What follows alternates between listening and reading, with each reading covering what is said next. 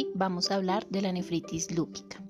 Hay que tener en cuenta que en el lupus el compromiso renal es una de las principales causas de morbilidad y mortalidad que conduce a altos costos médicos y sociales. Se maneja mejor mediante la atención interdisciplinaria con decisiones compartidas entre el médico y el paciente. La vigilancia de los síntomas y signos sugestivos de compromiso renal la evaluación histológica por parte de los nefropatólogos y el aporte de los centros especializados garantizan resultados óptimos en esta entidad, por lo cual los objetivos del tratamiento incluyen la supervivencia del paciente, preservación a largo plazo de la función renal, prevención de los brotes de enfermedades y prevención con la enfermedad. Hay que tener en cuenta que el manejo de las fases activas de la nefritis lúpicas incluye un periodo inicial de terapia inmunosupresora intensa para controlar la actividad de la enfermedad, seguido de un periodo más prolongado de terapia generalmente menos intensiva para consolidar la respuesta y prevenir así recaídas. ¿Cómo definimos la nefritis lúpica? Es una entidad que se define como una glomerulonefritis caracterizada por la acumulación de complejos inmunes en los glomérulos y una respuesta inflamatoria a nivel de todos los compartimentos renales que lleva un daño crónico y pérdida de la función renal. Dentro de su epidemiología, esta ocurre en el 20 al 60% de los pacientes con lupus y es frecuente su aparición a los seis meses del diagnóstico de LES del 50 al 60% presentan el primer episodio dentro de los primeros 10 años. Es mucho más frecuente en hombres que en mujeres. Su, incidencia disminuye con la edad y es más frecuente en la infancia. Del 40 al 70% se presenta en asiáticos, africanos, hispanos o nativos americanos, siendo en africanos, negros, asiáticos e hispanos la mortalidad más frecuente, pero es asociada a la enfermedad cardiovascular. ¿Cuáles son sus manifestaciones clínicas? Se puede identificar la presencia de una lesión renal aguda, sin embargo siempre se debe excluir otras causas que puedan explicar la presencia de esta lesión, ya sea sepsis, trombosis, hemólisis, síndrome cardiorrenal, nefritis intersticial aguda, nefrotóxicos como el contraste, los AINES y ECAS arados y entre otros. Sin embargo, los pacientes también pueden cursar con hipertensión arterial, hematuria, edema periférico y lesión renal aguda, como ya lo había mencionado. El diagnóstico. Hay que tener en cuenta que hay unas formas iniciales que nos pueden dar un diagnóstico presuntivo de esta entidad, como es el uroanálisis. El uroanálisis nos muestra un sedimento urinario activo en donde se evidencian glóbulos rojos dismórficos de más de 5 por campo y leucocitos de más de 5 por campo en ausencia de bacteriuria e infección.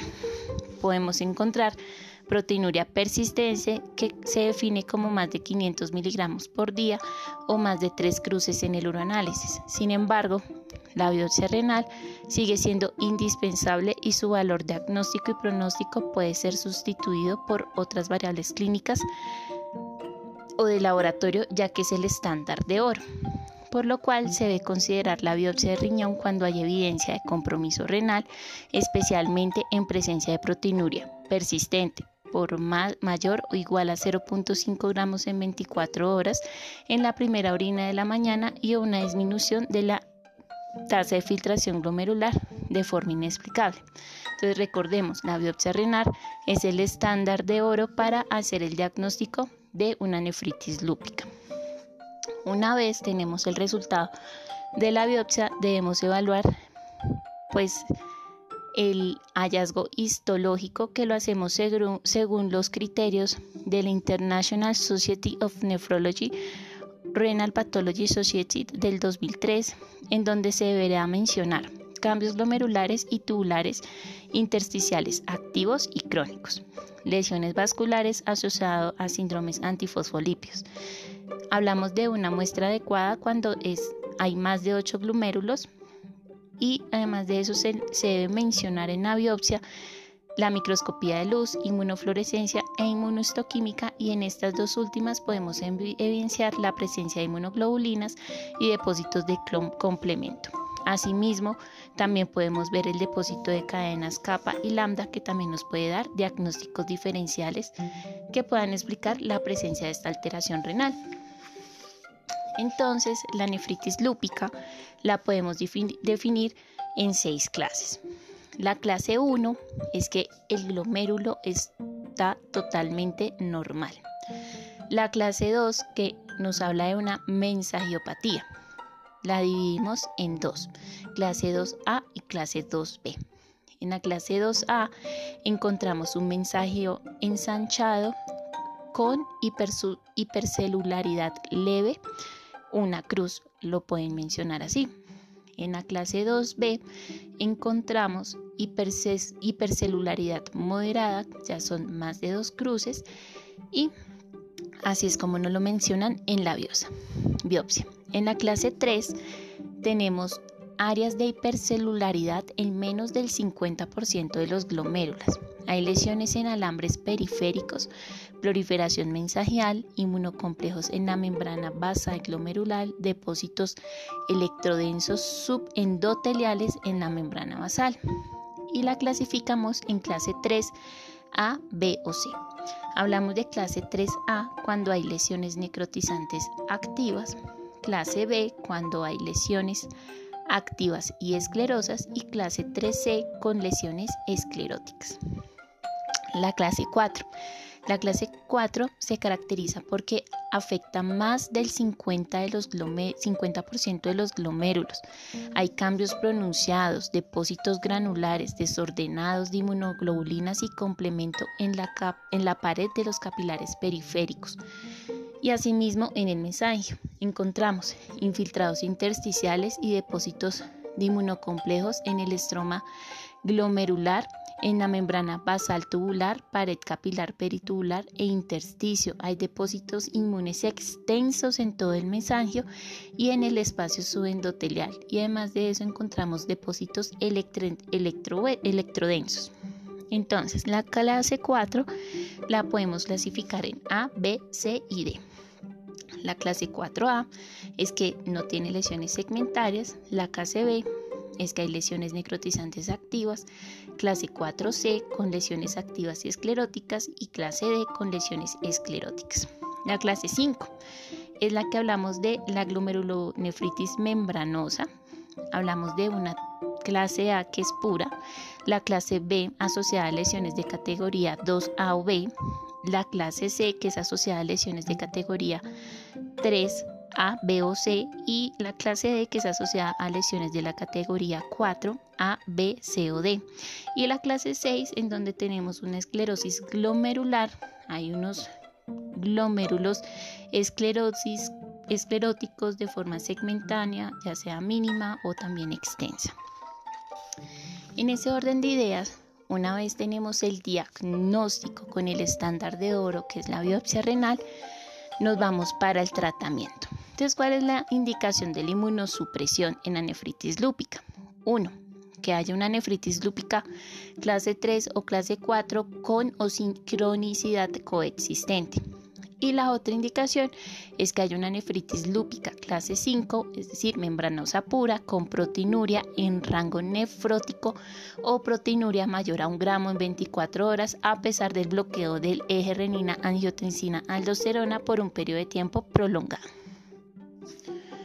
¿Cuáles son los objetivos de este tratamiento? Entonces, la mejoría a tres meses es que haya una disminución de la proteinuria y normalización o estabilización de la tasa de filtración glomerular.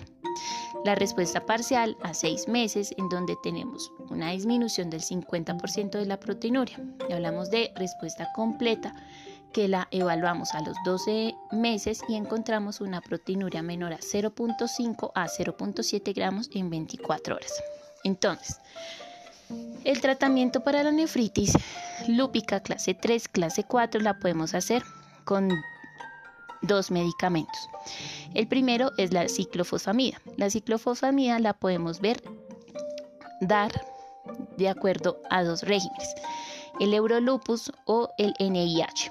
El Eurolupus lo damos con ciclofosfamida 500 miligramos cada 15 días por 6 dosis más corticoides previo pulsos de metilprednisolona y posteriormente damos prednisolona 0.3 o 0.5 miligramos kilo por día hasta llegar a un target de menos de 7.5 miligramos día de 3 a 6 meses. Y tenemos el NIH en donde damos ciclofosfamida de 0.5 a 0.75 gramos por metro cuadrado, dosis mensual por seis meses en individuos con factores de mal pronóstico con necrosis de más del 25%, que tengan sedimento urinario y función renal alterada con una tasa de filtración glomerular menor a 80. Ahora, el micofenolato lo damos con eh, dosis de 2 a 3 gramos día por 6 meses más corticosteroides previa a la administración de pulsos de metilprednisolona y posterior a eso continuamos la prednisolona a 0.3 a 0.5 miligramos por kilo día con un target de menos hasta llegar a un target de menos de 7.5 miligramos día en 3 a 6 meses. Hay que tener en cuenta que el micofenolato responde mucho mejor en la población afrodescendientes. Ahora, el tratamiento inicial con, eh, para el manejo de la nefritis lúpica clase 5, que es la membranosa pura, lo hacemos con inhibidores de la calcineurina. Ahora, si tenemos respuesta, ¿cuál sería el mantenimiento? Lo podríamos iniciar con micofenolato mofetilo a un de 1 a 2 gramos día o aciatropina de 2 a 3 miligramos kilo día con una oración individualizada de acuerdo a la duración de la respuesta, mantenimiento libre de flor, actividad renal y las preferencias del paciente. Ahora, si es refractario, ¿qué vamos a hacer? Podemos dar otro manejo. ¿Qué quiere decir eso? Si el mantenimiento lo hicimos con micofenolato, pues podríamos dar manejo con ciclofosfamida nuevamente, un nuevo ciclo, o si dimos el mantenimiento con aciatropina, podemos dar manejo con micofenolato y también podríamos dar manejo con rituximab, pero pues no hay muchos estudios para este último.